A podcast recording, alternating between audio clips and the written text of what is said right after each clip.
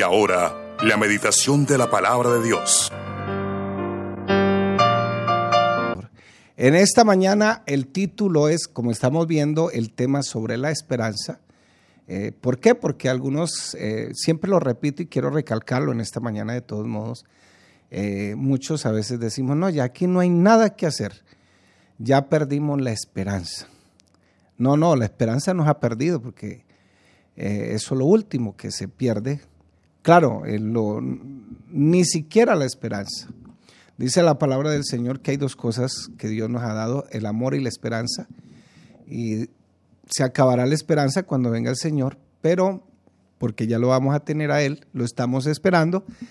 Y, perdón, y nos queda el amor. Por eso dice ahí Primera de Corintios capítulo 13 que se acabarán los dones, se acabarán las señales, se acabará todo eso pero quedará el amor, porque es que el amor eh, se refiere ahí al amor ágape, al amor que el Señor nos ha dado, y por eso dice el apóstol Juan, nosotros eh, le amamos porque Él nos amó primero. Entonces, el título para esta mañana es Paternidad. Dos puntos, así como cuando le dictaban a uno en la escuela. Rol asignado por Dios, algo difícil de cumplir. Entonces, Proverbios capítulo 23, versículo 24, muchos se alegrarán, se alegrarán del el Padre del justo, perdón, muchos se alegrará el Padre del justo. Y el que engendra sabio se gozará con él. Y el que engendra sabio se gozará con él. Entonces, eh, en estos días la paternidad está muy cuestionada y en todos esos divorcios, todo lo que sucede en el mundo, pues los que llevan llevan las de perder pues son los hijos.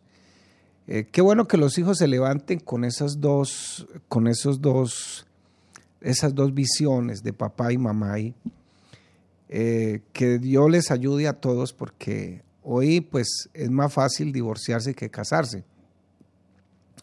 Entonces resulta de que a veces eh, vamos con una ilusión, vamos con un entusiasmo, queremos casarnos, tenemos todos los planes, pero cuando llegamos ya al matrimonio, nos damos cuenta a veces que vienen las decepciones porque la persona no era lo que nosotros esperábamos o lo que usted esperaba.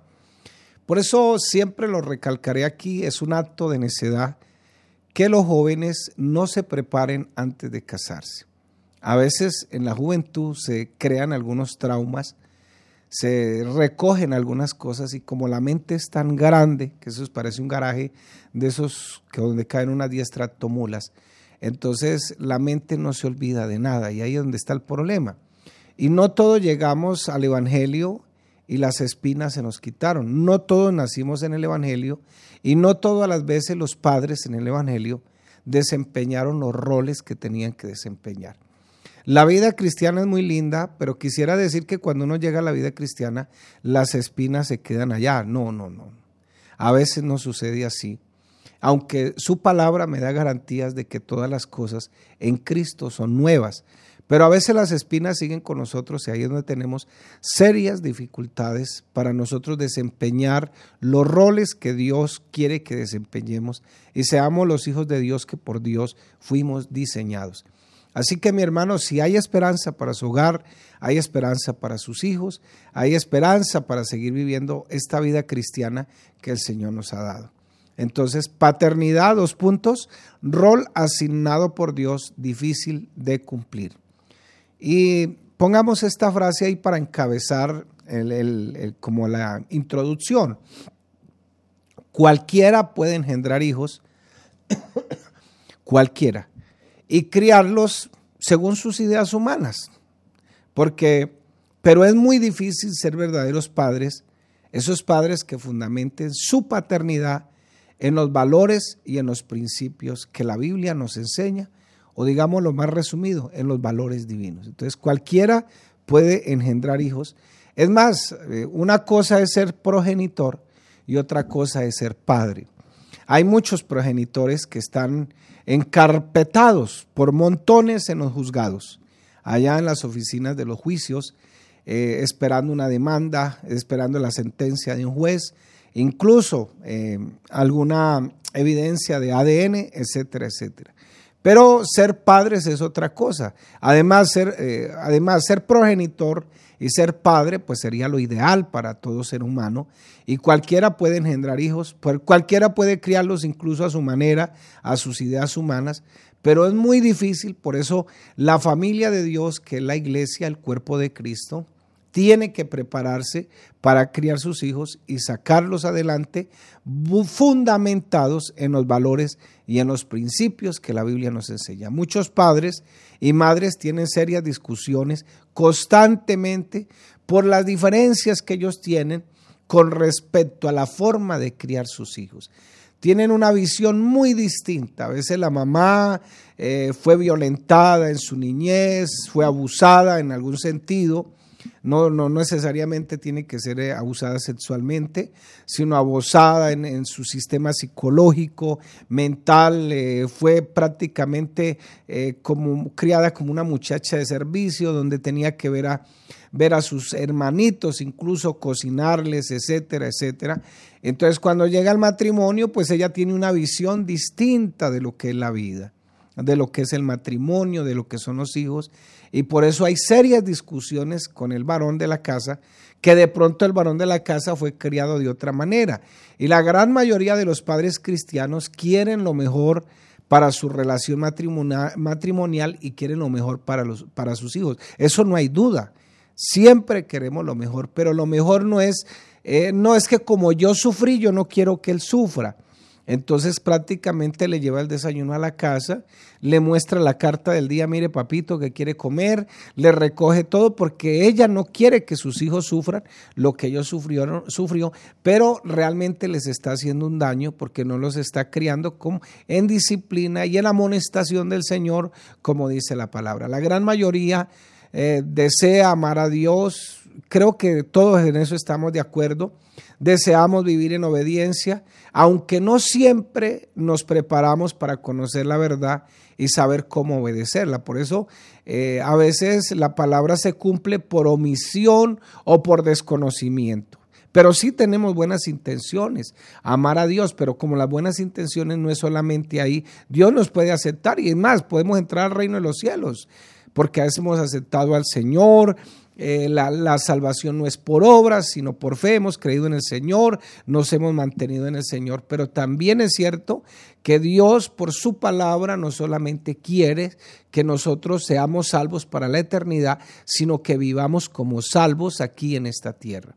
La gran mayoría, creo que estamos de acuerdo en eso, deseamos que nuestros hijos cristianos sean exitosos, sean cristianos, pero muchas veces por la mala intención humana y por la desinformación bíblica cometemos errores en la formación de nuestros hijos.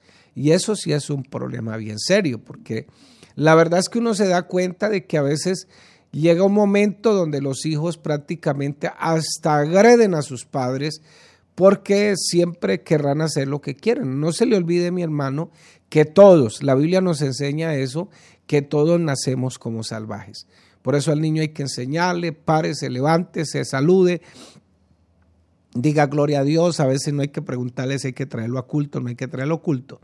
Pero sí es bueno que nosotros eh, tengamos en cuenta eso. Eh, en el gobierno de Donald Trump hubo un médico que perteneció como al Consejo Nacional en Estados Unidos de la Salud. Y creo que hay una película en Netflix acerca de eso. Eh, este muchacho eh, en Estados Unidos, siendo un muchacho en 1950, este muchacho pues tenía toda la tendencia a que fuera un delincuente, a que fuera pues eh, lo peor porque pues aparte de que su papá lo abandonó, los abandonó, los dejó desubicados. Su mamá, que no tenía estudio, le tocaba limpiar apartamentos, ganarse la vida trabajando aquí, trabajando allá. Y él pues eh, se quedaba en la casa viendo televisión, como sucede en muchas ocasiones, y por aquí por allá ya prácticamente estaba vinculándose con pandillas hasta que un día la mamá tomó la decisión, siendo ellos son cristianos, tomó la decisión de que en esa casa no se iba a ver televisión y se iban a leer libros. Libros que no podían comprar, pero que sí se los prestaban en la biblioteca. Y es así como este muchacho eh, empieza a leer, su mamá lo obliga prácticamente a leer.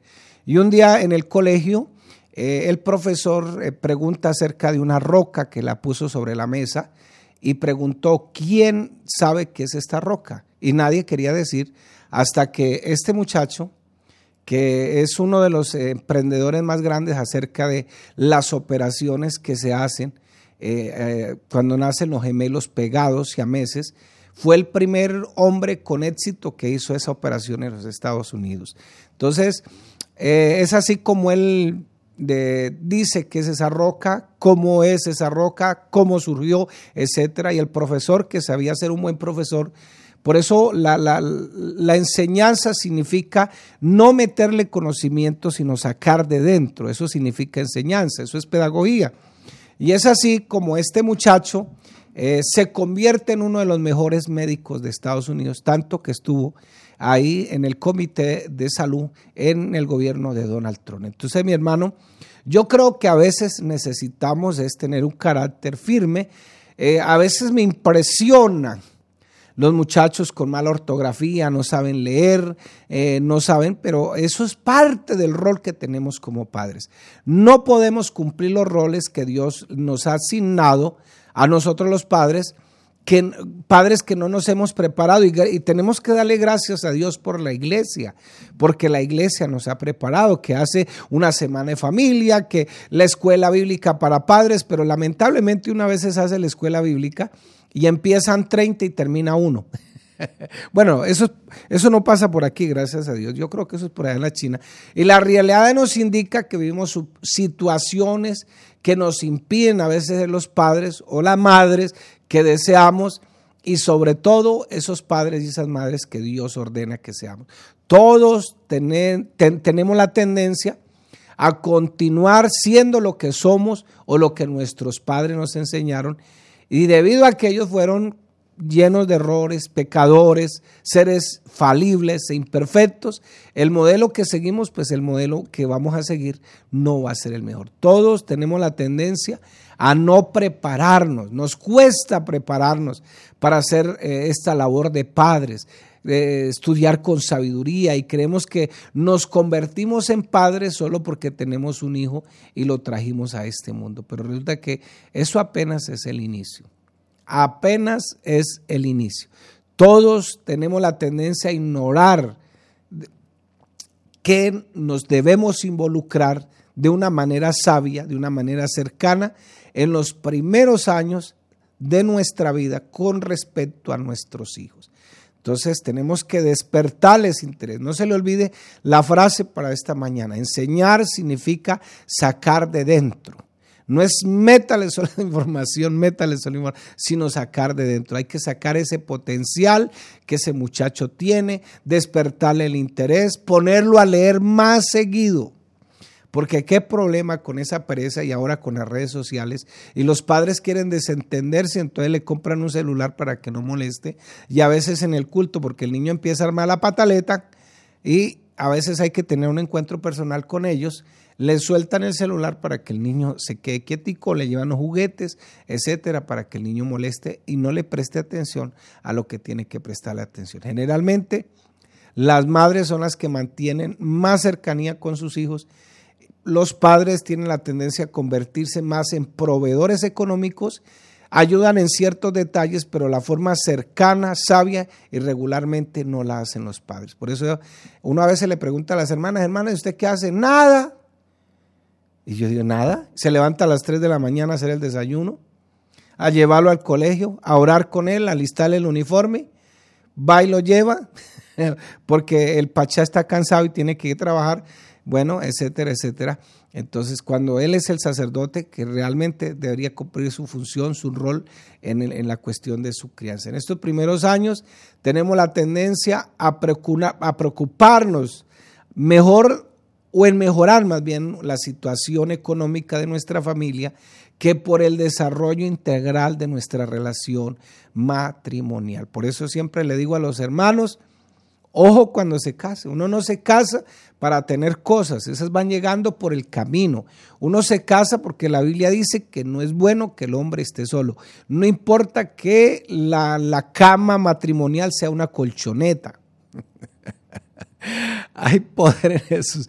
Tenemos la tendencia a querer acondicionar a nuestros hijos por medio de lo que pensamos, por, lo, por medio de lo que de, de pronto al azar llegó, órdenes aisladas que no son parte del sistema de, de, lo que Dios nos ha enseñado a través de su palabra. Y muchos hombres, debido a, que están más preocupados por sus vidas. Por eso le digo a las damas, ojo con el muchacho que se van a casar. Si está más preocupado por los zapatos, por lo que va a vestir, eh, por la moto, eh, entonces ojo con eso porque usted quedará después de todas esas cositas. Su matrimonio, están más preocupados en otras cosas que por su matrimonio, están más preocupados en sus ocupaciones, en su carrera, viven cansados y no han aprendido a ser padres. Por eso ayer decíamos que a los hijos hay que concebirlos bajo el deseo de que los vamos a traer a este mundo y que estamos preparados para ser padres. Así como tienes, tenemos que prepararnos para ser esposos, esposas, tenemos que hacer un curso antes de, casarnos, también tenemos que prepararnos para ser padres. Es un problema serio. Eh, en cierta ocasión llegué a una familia, este, por allá en la China, y estaban enganchados los dos eh, bueno, aquí en Colombia enganchados es, estaban discutiendo. Pero los ánimos se habían levantado y llegó el pastor en ese momento. Para completar, el hermano era militar. Y ustedes se imaginarán, un hombre de casi dos metros, corpulento, y ella pues una dama. Y estaban ahí, y Dios mío, ¿y a qué horas? ¿A qué horas se le saldrá la ira a este hombre y empezar a golpearla o algo parecido, porque pues, eso puede suceder. Sin embargo, llegó el pastor y bueno, empezamos a hablar, empezamos a hablar. Pero eh, uno siempre le pide al Señor en medio de todas esas discusiones que le muestre qué es lo que está pasando, que le muestre qué es lo que está sucediendo. Y gracias a Dios, eh, Dios en ese momento me mostró qué era lo que estaba pasando. Y, lo que estaba sucediendo realmente es que el niño estaba pasando por una etapa eh, el niño menor, porque eran do, dos varones y una niña, estaba pasando por una etapa donde él le decía al padre que no lo quería, donde le decía al padre que se fuera, que, no, que lo odiaba, etcétera, pero le decía a su mamá que se quería casar con ella. Entonces, y, lo más extraño es que eh, él tenía muchos descansos porque aunque él era activo, no estaba de tiempo completo a ciertas órdenes de ir todos los días y estaba activo, entonces este, ahí se queda uno como qué pasó. Gracias a Dios y a las enseñanzas que hemos recibido, eh, pude entender que el niño estaba pasando por un sistema psicológico, los psicólogos lo llaman el complejo de Edipo, donde el niño se enamora de la mamá y quiere casarse con la mamá y quiere que la mamá sea la novia. El papá lo empieza a desplazar, lo quita y se vuelve hasta grosero con el padre. Y la niña les pasa el mismo problema, pero al contrario, se enamora del papá, quiere casarse con el papá, etcétera. Entonces la mamá eh, usted lo tiene toda la noche, él es mío, yo quiero casarme con él, la besa, se la monta en las rodillas, etcétera, etcétera. Entonces, pudimos solucionar eso y el hermano entendió que el niño estaba pasando por ese momento y lograron resolver eso. El problema aquí es que aunque el texto sagrado nos dice, instruye al niño en su camino, y aun cuando fuere viejo, este no se apartará de él, nosotros no tenemos en cuenta.